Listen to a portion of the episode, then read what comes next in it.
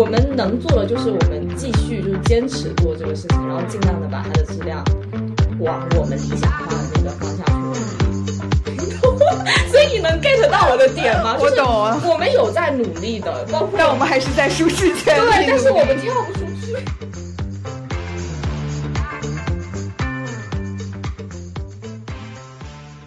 大家好，欢迎来到持续发声，我是佳佳。大家好，我是磊。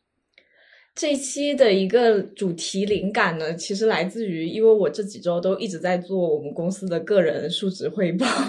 以及公司层面的二零二三十大事件。因为做这些东西其实蛮痛苦的，但是痛苦的同时，我也想说，那我们其实也可以来回顾一下我们自己在二零二三年的一些感想，以及一些所谓的成就或者说是失败的事情吧。就是也是为我。接下来的个人总结做一个准备，对。但是我们其实，在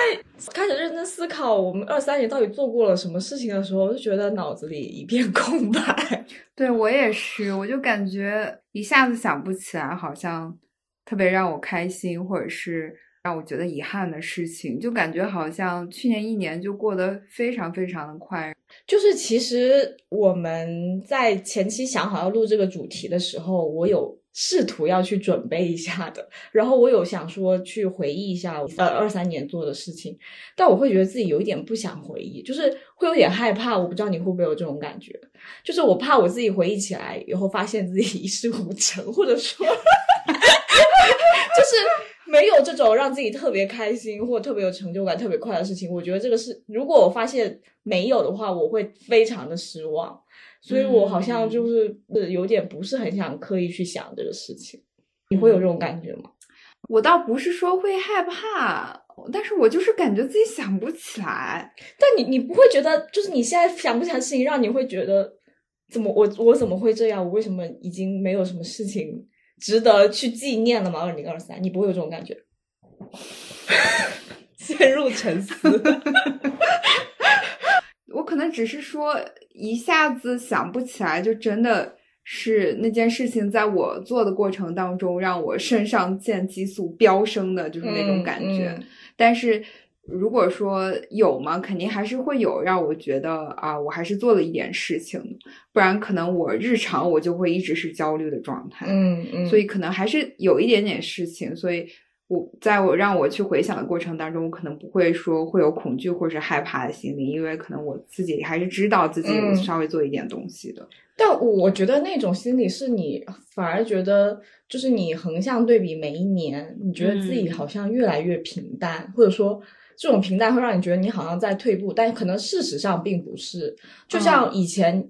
你像你说你能想得起来一些。一些事情能脱口而出，但是你渐渐的需要思考，从以前可能思考五分钟，到现在可能思考一天你也想不起来。你不觉得这个事情让你，就是会让你觉得不知道算是焦虑还是不是，还反正是一个比较负面的一个情绪。看每个人怎么去看待这个事情，就是具体是因为什么原因？是因为我对生活失去了激情，还是说，还是说可能？嗯，这些东西都已经尝试过了或者做过了，然后你可能对它也不会像是呃第一次做的时候那么激动，或者是充满了憧憬。我也不太知道。我觉得我经历过你这个状态，就是觉得一下子怎么突然以前想做的事情都都不感兴趣了，然后包括你对新的一些事物好像也不想去尝试，就。整个人像就失去了活力一样那种感觉，然后我之前还有在想，把它这件事情感觉是疫情的一个后遗症，就是它会影响到我们这个人。但我后面想一想，你从就是从一个乐观一点的角度去想这个事情，其实就是说明你已经经历了大风大浪，你看过太多事情了。就是其实你现在是归居趋于一个平静的一个状况，就不再像以前可能很容易情绪。起伏很大，就是一个向好的一个方向，就是那种，嗯，就是可能心态比较成更成对更成熟更平稳。你会觉得你该做的也都差不多都做到了，就到一个自己已经比较舒适的一个领域了吧？所以你也没有说我要还要再去怎么往哪里跳跃，去跳出自己的舒适圈去做一些尝试嗯或者什么。但你会不会觉得这样是坏事？因为我觉得我很明显，现在就是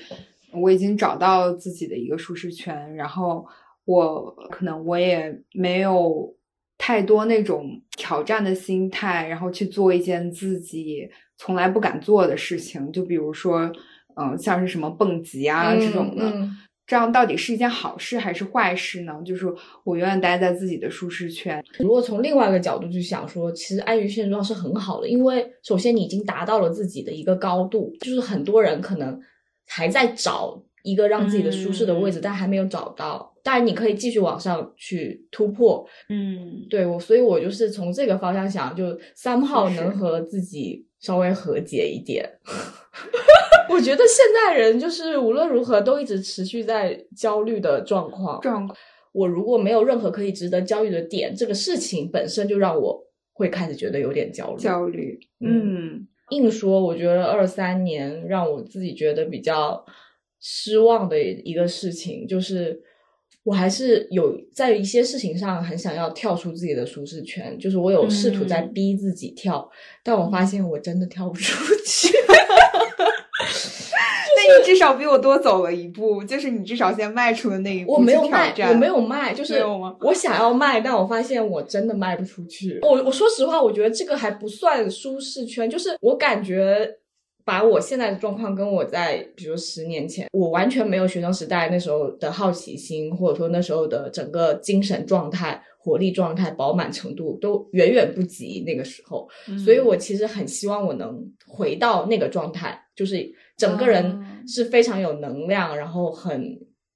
就是很敢闯、很敢嗯拼，然后不计代价的那种状态，就想在这个层面变回十年前那个自己去做不一样的选择。但我发现，嗯就是我做不出来，就我还是会现在会选一个比较我自己认为比较稳，然后比较舒适、风险度比较低的一一个选择。但我觉得这其实是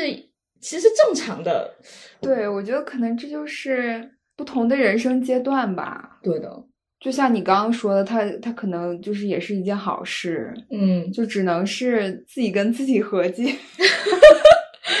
我觉得我们也不是说不能跳出舒适圈，只不过就是说我们选择跳出来的那一个地方，它并不是在我们绝对不能做的事情里面的，就是可能相对来说是一个更安全的选择，但是又稍微超出一点我们的舒适圈，然后去做一些不一样的尝试。但我觉得我就是不行。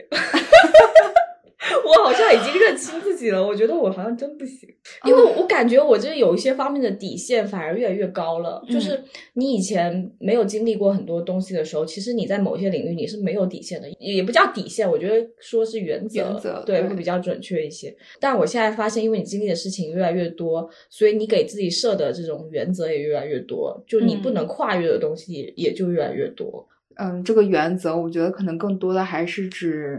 嗯，为人处事上的一些东西。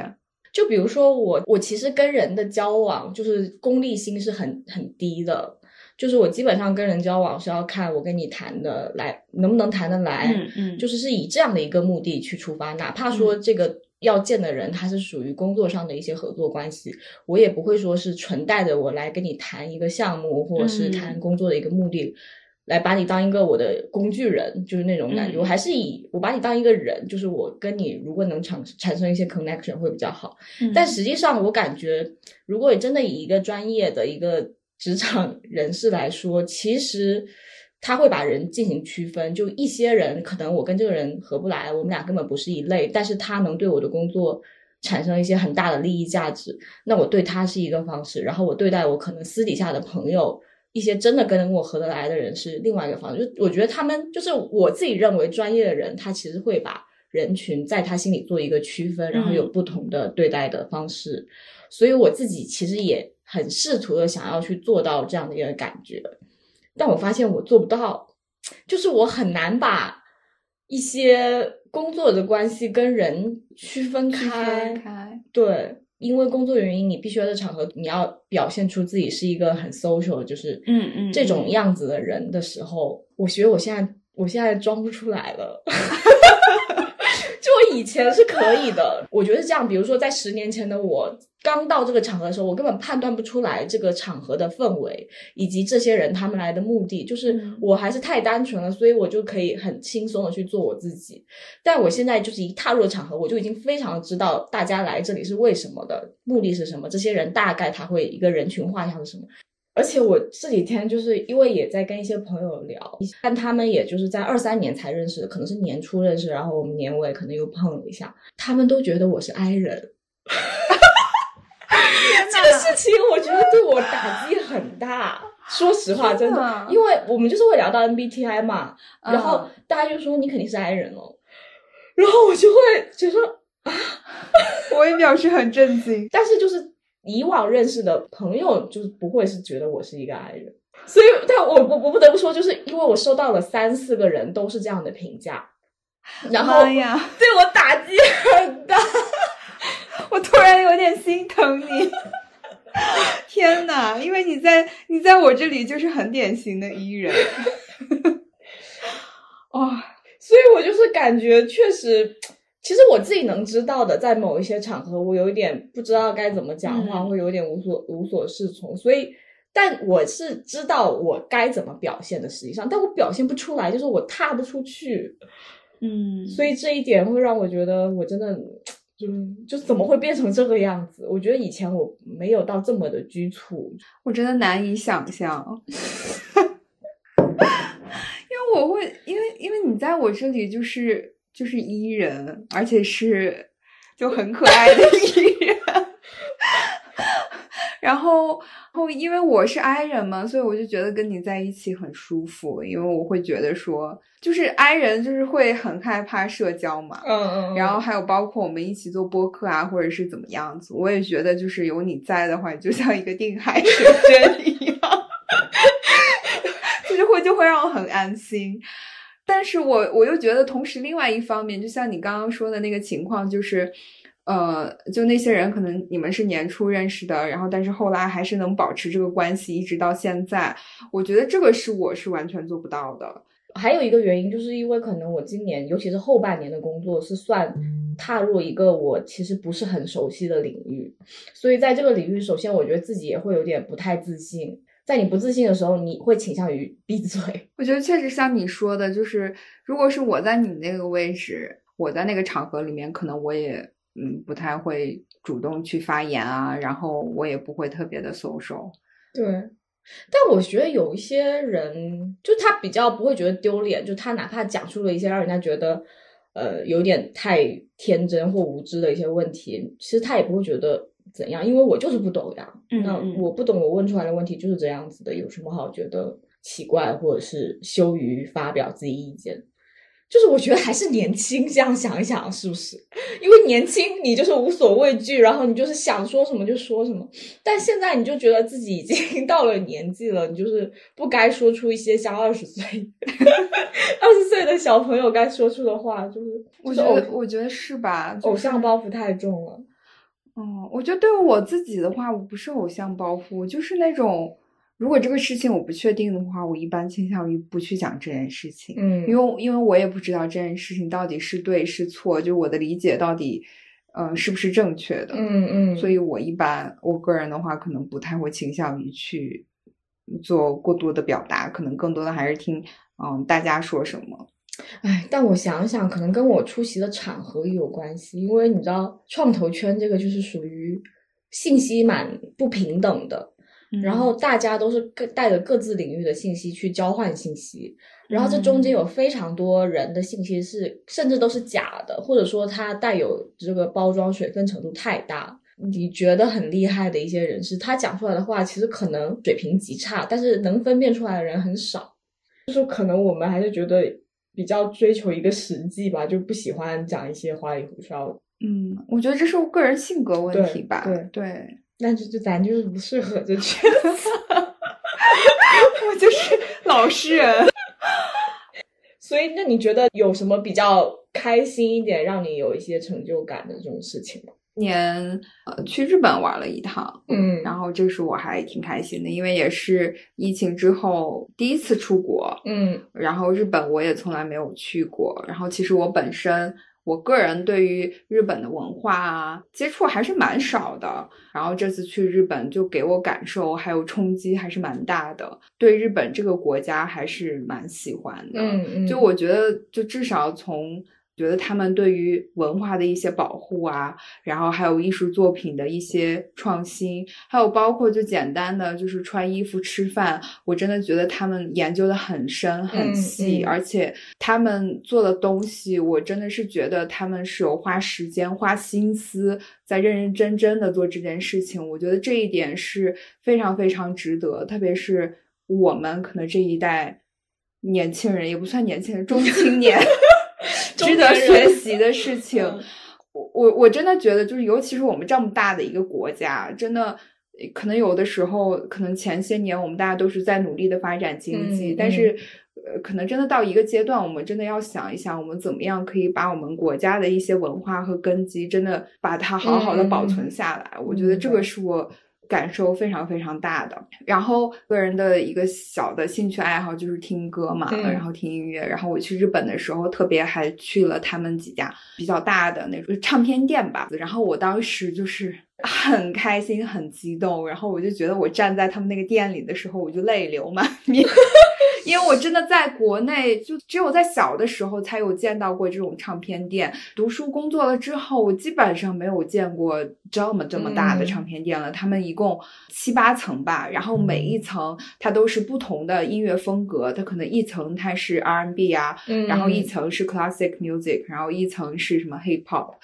每一层它里面都有收藏很多很多经典的专辑，然后它也有包括就是磁带呀，或者是 CD，然后还有黑胶唱片，就是真的就是应有尽有。然后还有甚至还有就是我们国内有一个不能说的一个艺术家的作品也在那里，嗯，然后然后我真的我就当时我就觉得。感触非常非常的深，我就会觉得说这个东西现在好像在国内都已经见不到了，大家都是流媒体，在这样的国家，然后他们竟然还保留着这么大的一个唱片店，然后还有很多人去那里面可能听磁带呀，或者是听 CD 机啊，这种这种情怀，然后和这种文化的保存，我真的是受触动。对，嗯然后我就还报了几个。黑胶唱片回来，虽然我没有黑胶唱片机，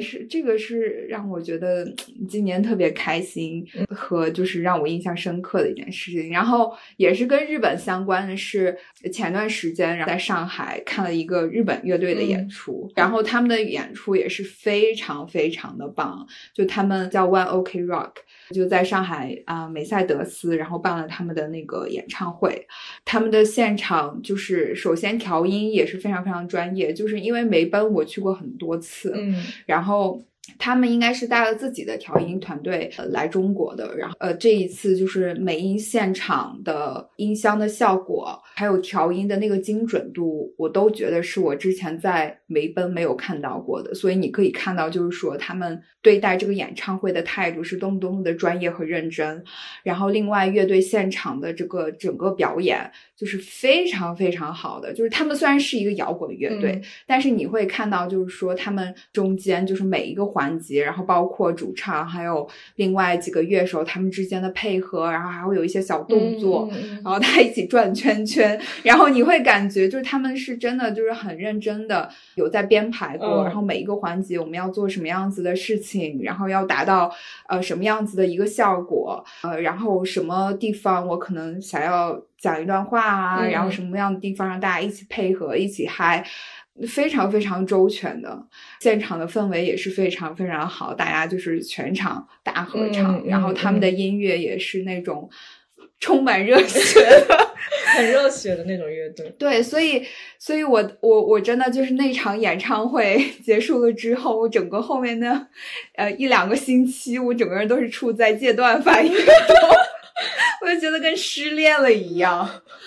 对，然后哦，这个应该就算是我。去年的 highlight 吧，我就觉得很开心。我总感觉就跟一场梦一样，你知道吗？所以我就有的时候就老是觉得它好像没有发生过。而且我觉得会不会有一个原因是在于，其实这个事情就你经历了这两去日本，包括看演唱会，如果是在一九年发生的，可能是不是就没有这么大的一个冲击？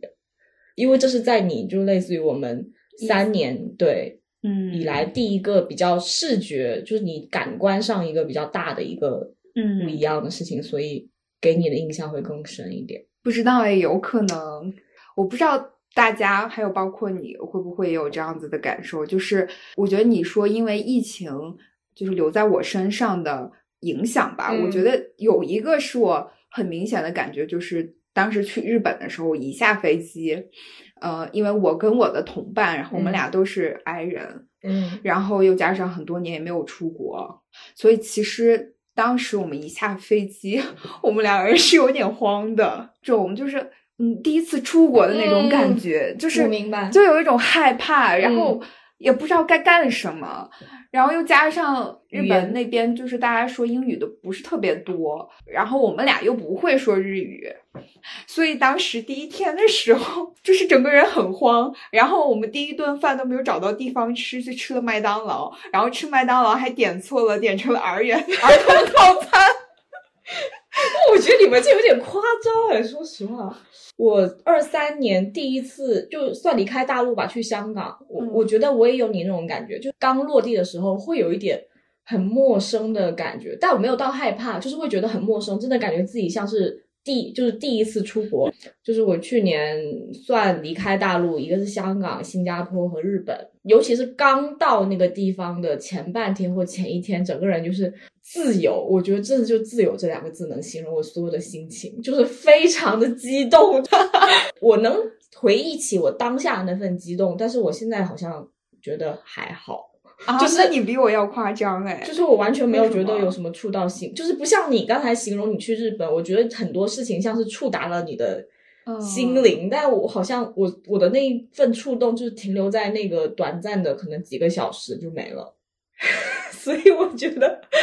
总体来说还是偏向麻木，就是麻木加平静吧，我觉得。就像我刚刚提到说去看演唱会啊，或者去日本啊，这个我想起来的时候，我确实还是会真的很激动。嗯，因为我从你的话里面，我能听得出来，你还是因为有很多细节的东西的描述，我觉得这真的是会打，真的直击心心灵，才能讲出这么多细节。但你现在让我去讲日本，我讲不出什么细节，因为我我觉得那段记忆已经很模糊了。现在在我看来。就是哎，你之前有没有就是可能在你小时候，就是类似于像小学、初中，就是可能整个人心智包括眼界都不是很全面的时候，有一些当时的人生 to do list，就是一些愿望嘛。但你当时会觉得这个愿望是一个很长远的，就不是那种特别小的。就是我的愿望，就到现在还在，就是看自己喜欢的人的演唱会，就，这个也算，但 别的就没了。这个也是就这个。在大学之前，我每天都会写日记。然后我那天就无意中看到了我以前的一些 to do list。我有一个当时写的是一个去跳伞。我为什么会写这个呢？我是那种连过山车都不敢坐的人，所以我觉得我肯定不敢去跳伞。但是我又真的觉得当时觉得跳伞太酷了。我到大学的时候，就是不知道为什么胆子突然大了，就过山车这些我都都突然敢做，然后跳伞我也觉得没啥，所以我就去跳了。这个事情在我小的时候，我觉得是我这辈子都不可能去做的一个事情。然后还有一个就是当时因为小的时候，我妈妈她工作的原因，她当时在上海待了一两年。然后我有时候暑假就会来上海找他玩，那是我第一次就是见到大城市，所以当时给我的那个震撼非常之强。我当时对上海就是觉得，就是我长大了以后一定要去上海。就是当时有去陆家嘴玩，在天桥上，然后看到那些很高级的写字楼，嗯，我就会觉得，如果我的人生以后能在这里面上班，真的就是顶天了，你知道吗？而且我现在回想说，我怎么会小时候的愿望就是给别人打工啊？就是你懂吗？我小时候愿望希望在陆家嘴的高级的写字楼里面上当。白领。对，我就想说，不会是因为我小时候写了这些愿望，然后我才把自己关在了一个打工人的身份里面？小时候就是一个预言家。但我我已经完全忘记了，是因为我去看了日记，我才知道原来我有这么个哎，你这样说，那我想起来了，我以前小时候还有愿望的，但是嗯我的愿望从来没有实现过。嗯。就是 小时候的愿望是去北漂。你怎么会去北漂？因为你本来就是北方人啊。对，但是你不会想去南方吗？因为我觉得一般是北想去南，然后南可能南也想去南，南也不想去北。没有，因为我小时候，我小时候，我我觉得最大的区别是你小时候你的梦想都是很朴实的。对啊，我小时候的梦想都是很浮夸的，我要我想要去北漂当明星。所以所以没有实现。然后北漂是因为，呃，因为我老家是山东的嘛。然后其实很多山东人，如果说就是高考啊什么的考学，然后一般都是去北京的比较多。高中的时候经历了一些事情，最后我在就是高考选学校的时候，我当时的想法就是我不要留在北方，我一定要去南方。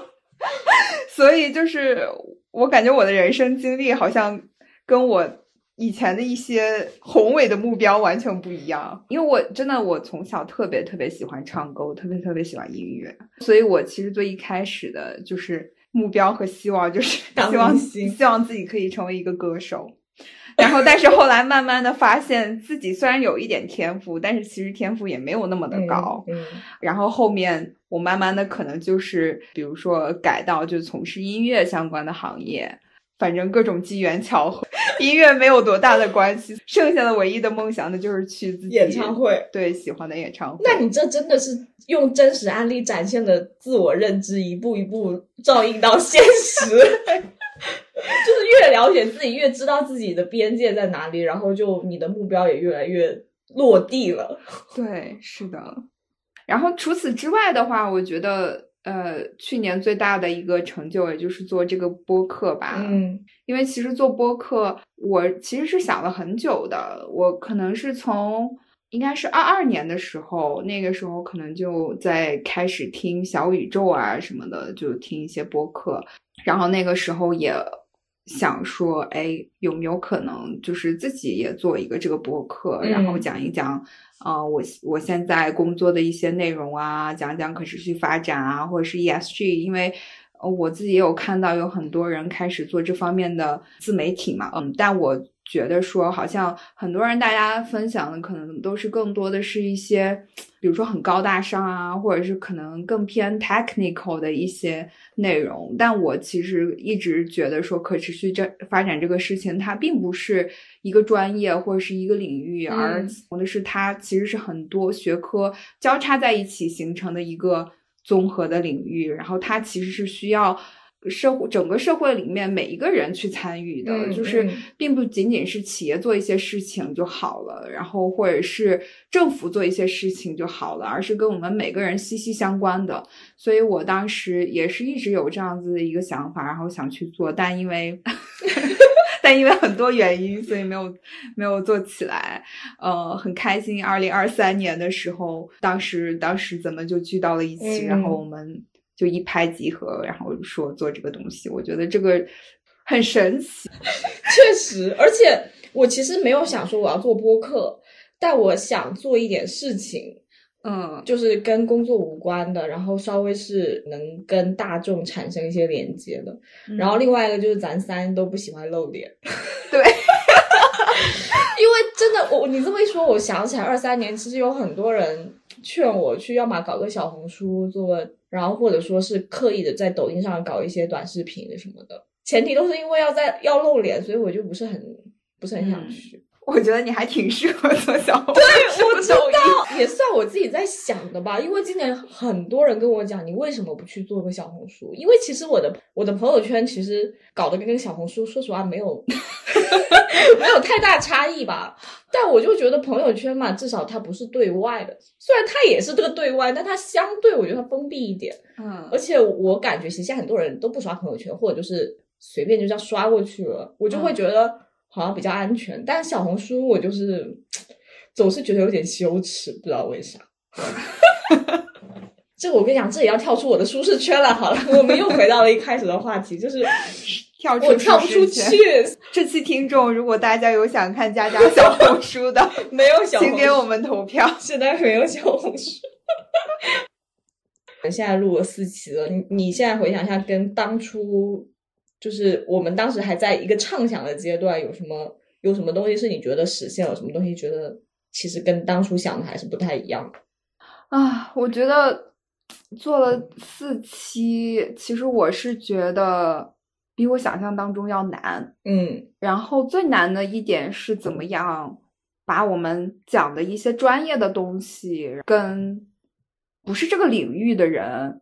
的一些他熟悉的生活场景啊，或者是他的一些经历啊，做一个结合。因为嗯我我其实一直对于这个播客的一个定位，就是说我希望我们的听众不仅仅是做这个行业里的人。更多的可能还是一些其他对这个行业可能不是特别了解，但是感兴趣的人去听一些我们的内容啊什么的。所以我我我一直觉得说这一点，我到现在还没有找到，就是怎么样可以把它做一个很好的平衡和结合。嗯因为可能我们在我们自己做的这个行业，在可持续发展这一，可能待的时间也比较久了，然后有一些，比如说很简单的，可能行业的黑话啊什么这些，我们都太熟了，我们可能也会就有的时候就想当然的，可能就直接就讲下去了。比如说，我有一些朋友可能听了我们的内容啊，但是他是属于行外的啊，然后他可能就会问我说：“哎，那你们说的这个什么？”啊，碳中和具体它是什么意思呢？就是他可能也没太听明白。嗯然后，嗯嗯，虽然我们觉得就是我们讲的语言已经很通俗了，但是我觉得可能还是因为一些相关的术语呀、相关的一些知识，算是知识点嘛，或者是一些议题，他们可能不是很清楚这这些议题的可能嗯就是背景啊，或者是它的一些具体的解释或者是定义，所以它比较难的去理解我们去讲的一些东西。对，所以这一点我觉得是可能接下来是我们二零二四年需要再做更多思考和嗯计划的。嗯然后另外的话，我觉得这个播客其实有给我带来一些惊喜吧。其实说实话，虽然我们目前听众量也没有很多，然后我们的订阅量也没有很多，但其实已经超出了我最一开始的预期。那你预期真是够我的低预期真的很低，所以我觉得还是还是蛮 欣慰的。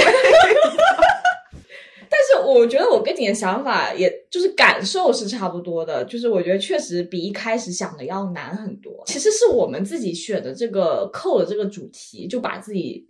框在了难这个范围，因为我们要把一个专业的东西，但我们希望我们的受众又不是这个专业领域的人，而是全部的人。如果你希望你的受众是是大多数人的话，那你应该选择闲聊这样的一个主题。但如果你又想扣专业性，你应该就是扣垂直领域上想进这个领域的人，或者就是本来就在这个领域的人，你就是一个很很 niche 的一个赛道了。但我们现在等于你要拿一个小东西，但你要让所有人都要来听，我觉得这个这个命题本身就可能，无论是我们两个这种非专业主播，或者说是就算是专业主播来做，他可能都对他们来讲这都很难。嗯就我们本身就选了一个很难的题目，所以我在这一点上又和自己和解。然后另外一个，我觉得高估了自己的一些能力吧，因为一开始我觉得，哦、我们对可持续很了解了，就是讲什么话题我都可以讲啊，这没有什么难度。但后面发现选题就受到了一些很大的一些困难，我们经常在选题方面就会达不成一些共识，或者说觉得，另外我觉得录播课它确实是考验你一些文字和串场。像就是主持人的一些基本功吧，是的，这个可能在你录之前你也没有觉得，你觉得我只要懂这个领域，我懂知识就够了，我只要输出这些东西。但实际上有很多算是语言的话术、语言的艺术，我们没有，所以经常会有一些就是奇奇怪怪、你预想不到的问题会出现。对，嗯我觉得这个也是我觉得还挺难的事情。就比如说，我们还可能还会经常有一些呃口头语啊，嗯有的时候我觉得好像我的语言表达能力又没有那么好，就是我嗯没有办法很精准的去表达我想表达的一个意思，或者是呃，我可能就忍不住什么中英文，中英文结合，会让一些人觉得不是很舒服，或者是，嗯但就是有的时候，就因为我的工作的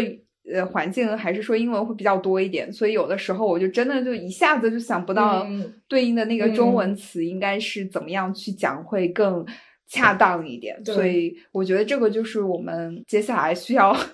但我觉得这个只是时间，就是你只要录多了，你就自然而然就有感觉了。其实我们一开始录播客的时候，也还是很关注他的听众有多少人，或者说怎么样的。但是我们的性格又不爱去做 PR，就是 我们录完以后都不传播，所以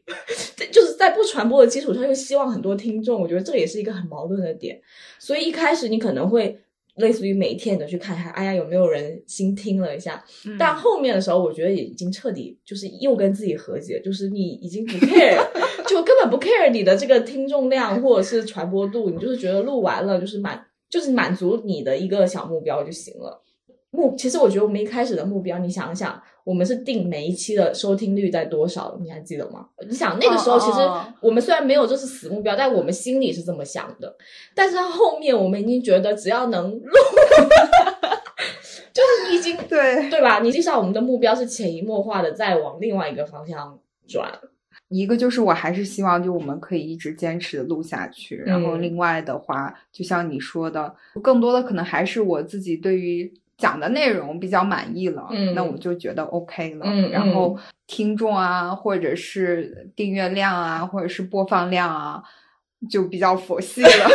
但你想想，是不是就是，其实你一开始做的时候，你还是希望它能成为一个播放量很高的一个能被大家口口相传的播客嘛，对吧？嗯但你最后录的时候发现。最难克服的点是，你要把你这个东西发出去给各个人，说，哎，你去听，就是你要去做宣传，这个事情是大家比较不想去做的，这其实就是要跳出你的舒适圈嘛。但你跳不出去，嗯可是我们能做的就是我们继续就是坚持做这个事情，然后尽量的把它的质量